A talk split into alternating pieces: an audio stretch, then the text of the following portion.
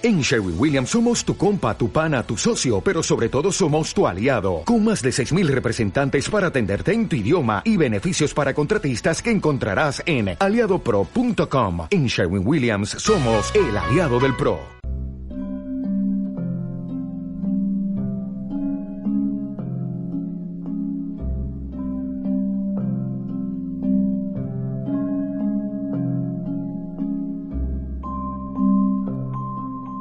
Hola a todos y bienvenidos un día más a Críticas. Continuamos analizando las películas nominadas a los premios Oscar de este año y esta vez le toca el turno a una de las favoritas para llevarse el premio, que no es otra que Almas en Pena de Nisherin. Ambientada en una isla remota de la costa de Irlanda, la película cuenta la historia de dos amigos de toda la vida, quienes se encuentran en un callejón sin salida cuando uno de ellos pone fin a su amistad de un modo abrupto. A ver, si te he hecho algo, dime lo que te he hecho. No me has hecho nada. Es que ya no me caes bien. Pero ayer te caía bien. Marca ya no quiere ser tu amigo. ¿Qué tiene, 12 años? ¿Qué narices os pasa a ti y a mi hermano? Es aburrido, Simón. Pero siempre he sido aburrido. La otra noche te tiraste dos horas hablándome de lo que habías encontrado en la mierda de tu burra. No era la mierda de mi burra, era la de mi pony. Eso demuestra que no me escuchabas. Bueno, y esta es una de las películas que sinceramente, o sea, y llevo ya un par de días dando las vueltas, no sé qué pensar de ella. O sea, es una de las películas que te deja eh, tan anonadada por tantos motivos que es que no sé lo que pensar de ella. Que yo creo que tú lo tienes más claro, es que si quieres empieza tú a darte impresión de la película y vamos viendo, porque es que hay mucha telita que cortar, ¿eh? A ver, es una peli que cuando acaba dices que acabo de ver. Total. Total, es que tal cual. Que o sea, terminas y dices, no entiendo. O sea, que igual, ¿qué acabo de ver? O sea, no, no entiendo. Pero luego madurando, pasado, ya han pasado dos días de haberla visto, y entonces según estos dos días pensando, madurando qué ha querido contar, mirando, analizando un poco por encima las partes de la peli, eh, todo lo que hay alrededor de los personajes y demás, creo que me parece una película a ver cómo decirlo. La trama principal está contada de una manera inteligente. No, a, a mí me parece muy inteligente porque, para mí, desde mi punto de vista, es inteligente rodar una hora de metraje para no decirte nada. Sí. Porque literalmente la primera, luego empiezan ya muchos temas y después hay muchas capas detrás. Pero los primeros 50 minutos de la película es literalmente no contarte nada, simplemente una persona que le dice a otra, no quiero ser tu amigo, y la otra, no entiendo por qué no quiere ser mi amigo. Una hora, ¿eh? Y están así los dos, como ping-pong, uno y otro, uno y otro, uno Sí. y otro, ping-pong, y los del pueblo ahí en medio. Que es muy inteligente porque realmente no te cuentan nada, pero a mí es la parte que más me divierte, porque es una parte de esa primera parte muy divertida. Es un humor muy absurdo, pero que hace gracia. Pero oye, que hay que tener mm, narices y hay que ser muy bueno para en una hora no contarte nada. Sí, o sea, a ver, es muy, es que la trama es muy básica, muy, muy básica. Un amigo quiere dejar de ser amigo de otro. Esa es la trama, pero la manera en la que adorna y construye hora y media, que dura la hora y media o más de hora y media, casi dos, eh, me parece inteligente en ese sentido, de, que algo tan sencillo y tan simple y tan básico puedas hacer una película de dos horas en la que mezcles un montón de cosas, humor absurdo, humor negro, thriller, eh, eh, diálogos de besugos, que es la primera parte, me parece inteligente y es verdad, como dices tú, luego analizamos la parte que hay debajo de la película y lo que yo creo que ha querido contar el director y lo que para mí hay alrededor y las metáforas que hay alrededor de la película. Me parece, eh, me quedo con una sensación positiva después de haber analizado, porque creo que es complicadísimo, eh, porque otro, otro te- o sea, tú me vienes a mí, una, soy actriz, me vienes tu directora, tengo esta película y digo, estás de coña. Digo, con esta trama, ¿y qué quieres contar con esta trama? ¿Un amigo que quiere dejar de hablar a otro? O sea, cuéntame algo más. Me parece tan básico que dices, no puedes sacar nada de aquí. Pero es que el tío lo saca. Lo saca y encima es una película en la que creo, yo también me lo he pasado bien, hay momentos muy buenos. También creo que ayuda todo el elenco. Los cuatro actores están absolutamente increíbles. Ahora hablaremos de por qué de cada, de cada uno. Creo que ellos levantan la película muchísimo. Creo que también lo que hay alrededor eh, de la película, es decir, la guerra civil en Irlanda, creo que para mí es la metáfora de su amistad, de su momento que están viviendo. Entonces creo que eso ayuda también. Es un adorno bastante que le ha venido Kenny al pelo. Entonces, en general, yo salí me analizando, me quedo con una sensación muy, muy, muy positiva de, de la peli. Ahora analizaremos más, pero bueno, eh, continúa tú con tus sensaciones. A ver, yo digo que no sé qué pensar o qué terminar de, de pensar de la película, porque es que para mí ha habido tres partes, he identificado más o menos tres partes en las casi dos horas que dura la película, y es que son totalmente distintas y contrapuestas entre ellas. Primero tenemos una primera hora que, como decimos, simplemente, como tú decías, es diálogo de besugos, pero además muy inteligentemente puesto porque hay escenas y que te hacen mucha gracia, además es un humor absurdo, pero que hace gracia, de eh, no quiero ser tu amigo, pero ¿por qué no quieres ser mi amigo? No quiero ser tu amigo, déjame en paz. Y estamos así 50 minutos. Entonces, bueno, además el, el, lugar también que ha elegido es muy inteligente porque es un pueblo en la costa de Irlanda que la vida es muy monótona, no transcurre nada destacable, la, como digo, la, la historia en ese momento, en esos primeros 50 minutos tampoco es nada destacable, tampoco es nada del otro mundo, muy en consonancia con el entorno, todos los del pueblo interesados por los amigos porque como no hay nada más que contar ni nadie más en el pueblo, pues los pocos que hay pues con la mínima cosa se interesan enseguida y todos forman parte de, del asunto. Entonces, esa primera hora, muy bien, muy divertida, muy en consonancia, la trama básica pero entendible y muy bien, o sea, muy bien encuadrada en cuanto al entorno, muy inteligente, ok. Luego, a partir de la primera hora, que es cuando se revela el motivo, más o menos 50 minutos, cuando se revela el motivo de por qué él dice no quiero ser eh, tu amigo porque sinceramente me agota si ahora mismo estoy en un momento de mi vida en el que uh, tengo la muerte muy presente y me doy cuenta de que voy a morir, no he hecho nada destacable en mi vida y quiero que se me recuerde por algo, que a mí me parece un tema interesantísimo, lo que es eso, la, el, sentimiento que tienen muchas personas de que mi vida tenga un, un, sentido o pasar a la historia por algo, ahí se revela el motivo de la separación y van introduciéndose historias y situaciones que pasamos del humor a la tristeza la tristeza más absoluta.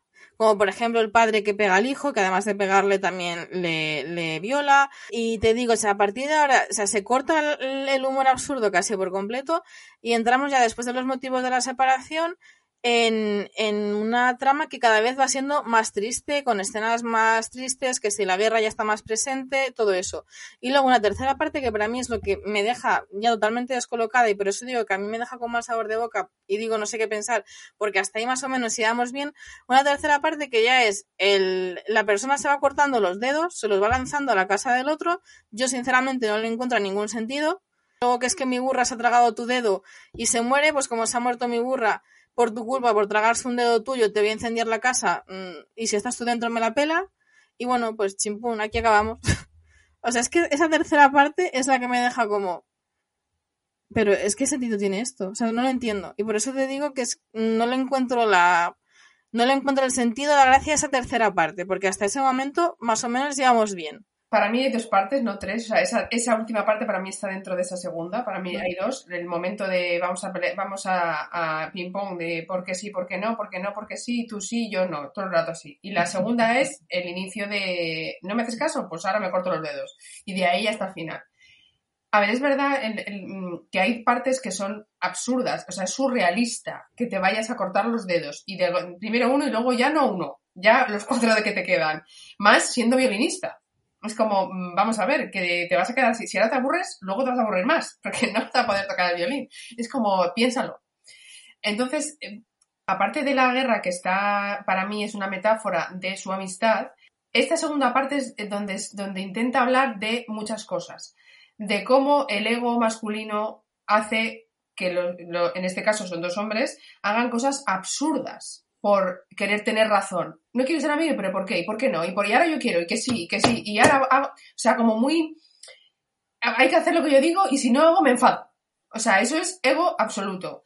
¿Cómo no puede el, personaje de Colin Farrell en ese pueblo, como tú has dicho, en el que no hay absolutamente nada y que tiene una rutina de voy a sacar las vacas y después me voy al pub y después a dormir, casi todo el rato, sea, llega un momento que hay ese aburrimiento, no hay nada. Su, su, vida transcurre como mucho con tres personas. Entonces, cuando una de esas personas decide no seguir contigo, tu mundo se cae. Es como, como nuestro micromundo, dentro de un mundo tan grande donde fuera hay guerras, la gente se mata y hay otro mundo, nuestro micromundo se rompe y no sabemos seguir adelante cuando una de esas personas no quiere seguir siendo tu amigo. En este caso, tu amigo puede ser pareja o lo que sea cómo no sabemos asumir las cosas como vienen. Es decir, ¿Por qué insistir en por qué tu amigo no quiere ser tu amigo? Como dice la hermana, asúmelo, déjalo, sigue. O sea, no quieras eh, querer tener razón todo el rato o querer eh, no aceptar el cambio que hay en tu vida ahora. Acéptalo, no insistas, porque de, un hombre bueno como es Colin Farrell, que se le ve bonachón y rozando la, la tontuna, eh, cómo acaba siendo un hombre violento. Cómo hay acontecimientos que no aceptamos y hace que nos empecinemos y acabemos siendo las personas que no somos, ni que éramos, porque Colin Farrell era el ser más simpático al principio de la película, más amoroso con los animales, no quería que el animal durmiera en la calle porque le, tenía pasión por el burro, por, el, por todos los animales, y de repente se convierte en un hombre violento que le da igual que se muera en un, en un incendio provocado por él. O sea, que yo en esa escena pensé que cuando se acerca a ver si está o no está, pensé que al final se iba a arrepentir y le iba a sacar. Y no, le da igual. O sea, está tan empecinado en querer que el otro sea su amigo porque él lo dice que no piensa en que, pues déjalo, sigue con tu vida, haz otra cosa, dedícate a otra cosa, sigue para adelante, respeta la decisión de tu amigo, de tu amigo o de quien fuera, en este caso es tu amigo. También, ah, también creo que habla de, de que, del no saber estar solo, porque cuando se va su hermana, él está leyendo la carta que le va a mandar, está en off, leyéndole la, la respuesta a su hermana, pero él luego por se ve a la vez que no siente lo que ha escrito. Es decir, dice, ojalá pásatelo bien, disfruta y tal. Y cuando está en la cama llorando, dice, por favor, vuelve a casa. O sea, no sabe estar solo. Como en este caso, eh, hombres. Tiene muchos, muchos temas que hablar. También algo tan sencillo, por una tontería se puede romper una amistad. Y creo que también hace referencia a cómo muchas guerras empiezan por una tontería, sin ningún motivo aparente, y el uno por el otro peleando sin sentarse a hablar y decir, eh, vamos a hablar eh, y a intentar arreglar las cosas y si no las arreglamos, pues lo dejamos. La incomunicación. ¿Por qué Brendan Gleeson no coge y le sienta y le dice, mira, chaval, pues ahora no quiero ser tu amigo por esto, por esto, por esto? Porque Se le acaba sentando y se lo acaba contando. Después Sí, de pero- una hora de, de versugos, de pero conversación para de él no es suficiente. Ah, Para mí hay incomunicación. Habla de, la, de que no, No, nos porque no- comunicamos. Para mí en ese sentido es, como tú decías, la falta de comprensión del otro. O sea, eh, te está diciendo tu amigo de, mira, ahora mismo no conecto contigo porque tú tienes unas conversaciones como muy triviales y ahora mismo aparentemente estoy en un momento de mi vida que eh, me estoy más preocupado por eh, la obsesión por mi obsesión repentina porque quiero hacer algo que me haga permanecer en la historia, quiero componer una música que cuando yo no esté siga viviendo y tú simplemente te dedicas a conversaciones triviales, una vida muy monótona, que a mí eso me hace parecer, me parece que estoy perdiendo mi vida tontamente y que me voy a morir y no voy a tener nada por lo que se me recuerde. Y como tú dices, para mí el Colin Farrell es como el empecinarse en decir, vale, me, acabas sentando, que es lo que yo reclamaba, y dándome la explicación. Pero es que ni aunque me hayas dado la explicación, me da igual porque no me sirve, porque a mí, yo soy una persona bonachona, que creo que lo importante son las relaciones entre personas, ser amable, ser feliz el tiempo que estemos, y cuando estemos muertos, pues ya estamos muertos, ¿qué más te da por lo que te recuerden, o si te recuerdan o si no te recuerdan? Y no acepto tu visión. Y entonces me empecino todavía más. Y, me enfurruño todavía más. Luego al final, la escena de la playa, también dicen una frase, cuando ya eh, ven que la, parece que la guerra se acaba, dice Brendan, eh, la guerra parece que se acaba, o parece que ya va, está todo, está haciendo referencia todo el rato a su amistad cuando hablan de la guerra. Y dice Colin, dice sí, pero por, en cualquier momento puede volver, como diciendo, ahora estamos en paz, pero por cualquier chorrada podemos volver otra vez a estar discutiendo. Entonces creo que está todo el rato en paralelo la guerra eh, con su amistad. Me parece que está. mm, Luego al final te da, analizas todos esos elementos y digo, coño, es que no es tan mala película. Quiero decir, sí que Roza eh, tiene esos puntos de- del cortar dedos que todavía sigo sin entender, eh, pero creo que, bueno, pues ha sabido, ha sabido usar, humor, o ha querido, se ha atrevido a usar humor, eh, humor absurdo y le ha salido bien, con, mucho, con el riesgo de que no le guste a la gente esa parte. Humor absurdo la primera, la primera hora, porque es que luego, como te digo, entra en la más absoluta tristeza. Además, por ejemplo, una de las escenas que para mí es mm, Oscar Clip de eh, Colin Farrell, cuando él le pega el guantazo el policía, que él se sube a la carreta y va de vuelta al pueblo, que llega su amigo y le dice, bueno, te acompaño porque no estás tú para ir solo. Eh, están hablando como de cosas triviales y de repente él se pone a llorar y se echa a llorar de repente porque esa es como la primera vez que vuelve a estar con su amigo y que vuelven a estar juntos y que vuelven a charlar juntos de manera amigable, no teniendo la conversación de besugos, pero eh, ¿por qué no quieres ser un amigo? Oye, déjame en paz, paso de ti ya. Entonces, a partir de ahí te digo, el humor absurdo deja paso a una tristeza absoluta y a escenas totalmente eh, tristes. O sea, como por ejemplo el caso del padre policía, el policía del pueblo con su hijo. O sea, que son escenas que el hijo parece como también tontorrón, pero el hijo también, bueno, al, final, es que luego también al final, el final del chaval, que, bueno, dice, tiró al río, se resbalaría y se caería al río, cuando para mí puede ser un caso perfectamente de suicidio, porque es que el chaval parecía muy tontorrón y muy bonachón, de a mi padre me ha dado con la tetera, ay, mm, es que mi padre está enfadado porque has dicho que me toca y no sé qué, y parece como que no se entera que es un pánfilo, y luego con el final, que es un poco abrupto porque hacía tiempo que no aparecía en pantalla, el, el, chaval que de repente se encuentra dentro del río y dice con infrared, bueno, se habrá resbalado, ¿no? Evidentemente suicidado porque es que el, ese chaval tiene un drama encima importante, o sea, y es que a partir de que se desvela el secreto de, la, de por qué han roto su amistad, para mí lo absurdo, el humor absurdo va dejando paso a escenas y a capas muy tristes como tú, como tú has dicho, o sea, ya a temas importantes, o sea, temas ya de calado, de también de las relaciones entre no solamente ellos dos, sino como tú dices en, de, en general, del ego masculino, del empecinamiento, de la falta de comprensión del otro. Eh, o sea, para mí ya temas ya que no son, ya no son humor absurdo, ya son dramas. O sea, no da giro total, absolutamente muy bien dado, porque no te, está, no te estás dando cuenta y te metes y cuando te quieres dar cuenta ya estás dentro. O sea, te ha girado y no te has dado cuenta. Pero hablando de los actores, para mí están inmensos los cuatro, pero creo que la hermana, para mí, es el punto de luz entre los dos. Para mí es la luz eh, entre tanta ofecamiento y tanta, esta es la luz. Y Dominic es una auténtica estrella, se roba las escenas. Para mí, se roba las escenas. Es uno de los mejores papeles que hay ahí. O sea, quitando, o sea, es que me parece, es que cuando se come la escena en las que está. Porque es, es muy difícil hacer ese papel de, de corto o de tontorrón o de que es tontorrón pero te está diciendo verdades. cuidado.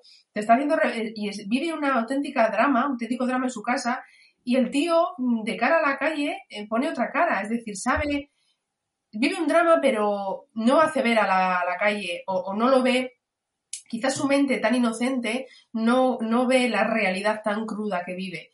Y luego tiene unas, es que todas las escenas se las roba. Yo desde que le vi digo, este chaval, ¿de dónde lo han sacado? Me parece brillante ese papel, muy bueno. Y la hermana, tanto él como la hermana, creo que son los daños colaterales de esa amistad tan abruptamente rota. Son las víctimas. Porque yo creo que si no se hubieran roto esa amistad, ni la hermana quizás se hubiera ido, ni el chaval hubiera muerto. Yo creo bajo mi punto de vista. Pero para mí son los daños colaterales que hay en una amistad o en una ruptura familiar o en una ruptura de amistad de cualquiera, del día a día. Siempre hay daños colaterales y en este caso son ellos dos. Pero la hermana es brillante también, es la luz en esa película, es la que más simpatía tiene o la que más arrojo tiene porque Colin tampoco es muy no tiene muchas luces pero y luego entre los dos entre Colin creo que tienen muchísima química sea, los dos se llevan, o sea, llevan el peso, pero creo que no, no hay un equilibrio entre los dos. Creo que Colin tiene más peso cuando a mí me hubiera gustado quizás ver más a Brendan, ver más pues qué vida quiere llevar, porque él obviamente no quiere, eh, llega un punto, está en, un punto de su vida en el que quiere hacer otras cosas, quiere usar ese tiempo tan que no tienen nada que hacer en otras cosas, como por ejemplo dar clases de violín. Entonces me hubiera gustado que hubiera tenido más secuencias de él en su vida, porque todo el rato estamos con Colin, todo el rato, viendo cómo hace, como que cuando su día, desayuna, va con las vacas, va al pub, pero con Brendan solo estamos cuando está Colin. No hay escenas solo con Brendan. Entonces creo que no hay equilibrio y creo que hubiera sido guay tener un 50-50, pero las escenas juntos son brillantes. Es que se tienen muchísima química los dos, mucha química. Sí, sobre todo también como tú dices, por la parte de Brendan, saber un poco más de cómo llega él a esa conclusión. Porque es verdad que el, para mí lo mejor que tiene la película, o de las mejores cosas, son el tiempo y el lugar. Como tú decías, el tiempo, el momento, tú decías, ¿por qué ha escogido poner esa historia en 1923 o 1920 y tantos? Que podría ser en cualquier, porque por la historia, por lo que ocurre, podría ser en cualquier momento de la historia. O sea, si lo extrapolas a la época actual, podría colar igual. Claro, y tú decías, pero ¿por qué lo pone en este momento, en 1923? ¿Qué sentido tiene? Efectivamente, como tú decías, porque está en, plena guerra civil en Irlanda y hacer un una comparación entre la relación entre ellos dos como amigos que salta por los aires y la guerra que en ese momento está en pleno apogeo. Y también para mí la guerra implica un poco, pues eso, además ellos están en una isla y la guerra está ocurriendo en la, en la península.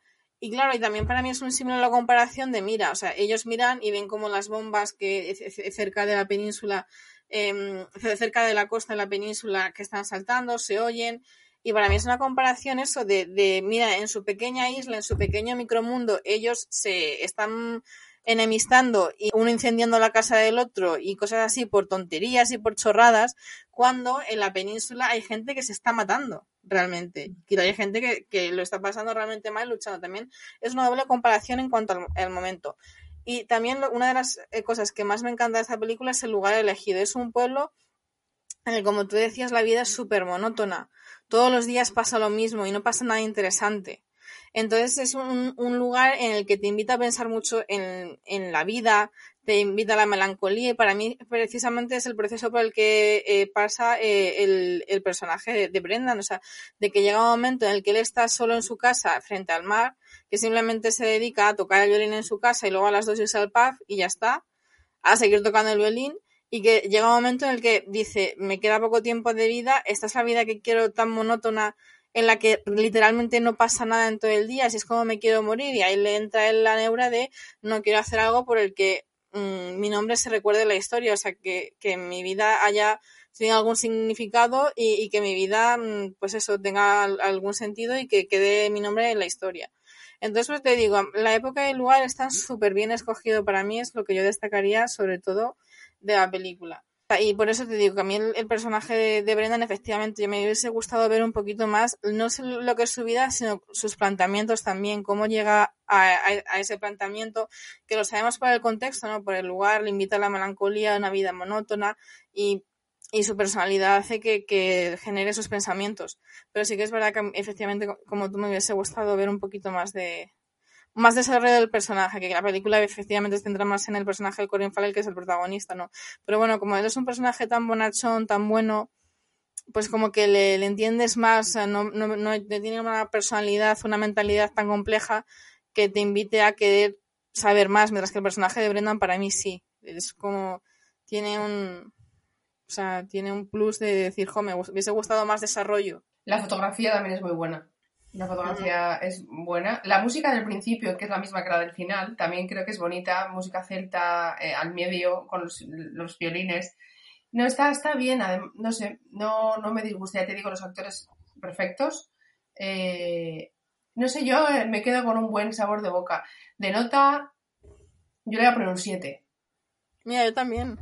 Sí. Y fíjate, me queda con menos sabor de nota que tú. Sabor de boca. No sé, me parece que está bien. Cuando salí, ya te digo, no dije, ¿qué acabo, ¿qué acabo de ver? Pero luego analizándola, creo que está muy bien hilado. Está bien hilado. Sí, pero te digo, yo también la pongo un 7 porque el contexto me encanta. La primera hora me fascina, me parece muy inteligentemente escrita.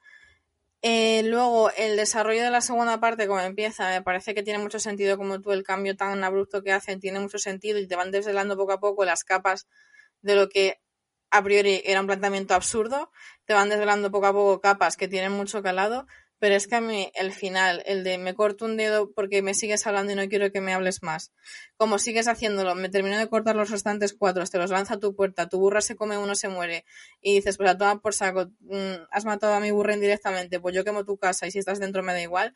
O sea, yo ese esa absurdez, que ya no es humor como al principio, sino que ya es un absurdo en sí mismo, a mí es lo que me termina de descolocar. Es como que yo creo que lo ha hecho, a quiero decir, yo creo que también él lo ha hecho a propósito para que una película tan sencilla tenga algo de plus. De plus me refiero a algo diferente. Pero porque si quitas la absurdez, te queda muy básica. Te queda algo muy plano, muy sencillo. Entonces ha querido meter eso para, digo yo, ¿eh? estoy pensando, no estoy en su mente, pero porque es tan básica la historia, es tan básica, que bueno, que... era básica pero divertida. Yo la primera hora sí, sí, sí, me, me, le pasó muy bien. O sea, que tenía yo creo material y para poder seguir sin necesidad de ir cortando dedos a la gente. Sí, sí, pero la trama es muy sencilla, o sea, para mí no es ni trama, es un pequeño problema, o sea, no es ni, ni trama, no tiene ni nudo ni desenlace, o sea, ni, ni principio, nudo ni desenlace, es que es súper básico. Entonces creo que, que, que le ha querido meter eso para dar un, pues un pequeño adorno a, un pequeño adorno que la haga diferente. Y creo que podía, se ha arriesgado a que la gente la, la, la odie o la diga, este se ha ido, se le ha ido la olla, pero creo que no le ha salido del todo mal, porque al final te ha salido una peli- le ha salido una película curiosa. Es curiosa. Sí. No sé, es absurda, curiosa pero es- curiosa. Sí, sí, es curiosa y es diferente. Yo creo que de los dedos nos vamos a acordar todos. No, no, no. eh, cuando dentro de 10 años digas, "Eh, ¿te acuerdas de la película? El- Esa que se cortaban los dedos. Pues sí, sí, te vas a acordar siempre, seguro. Seguro. Bueno, esto ha sido todo por nuestra parte. Las próximas semanas seguiremos hablando del resto de películas nominadas a los Oscar. Así es que estar atentos a nuestras redes sociales, que ahí iremos eh, subiendo cosas. Mm, eso ha sido todo por nuestra parte. Muchas gracias por escucharnos. Y hasta la próxima.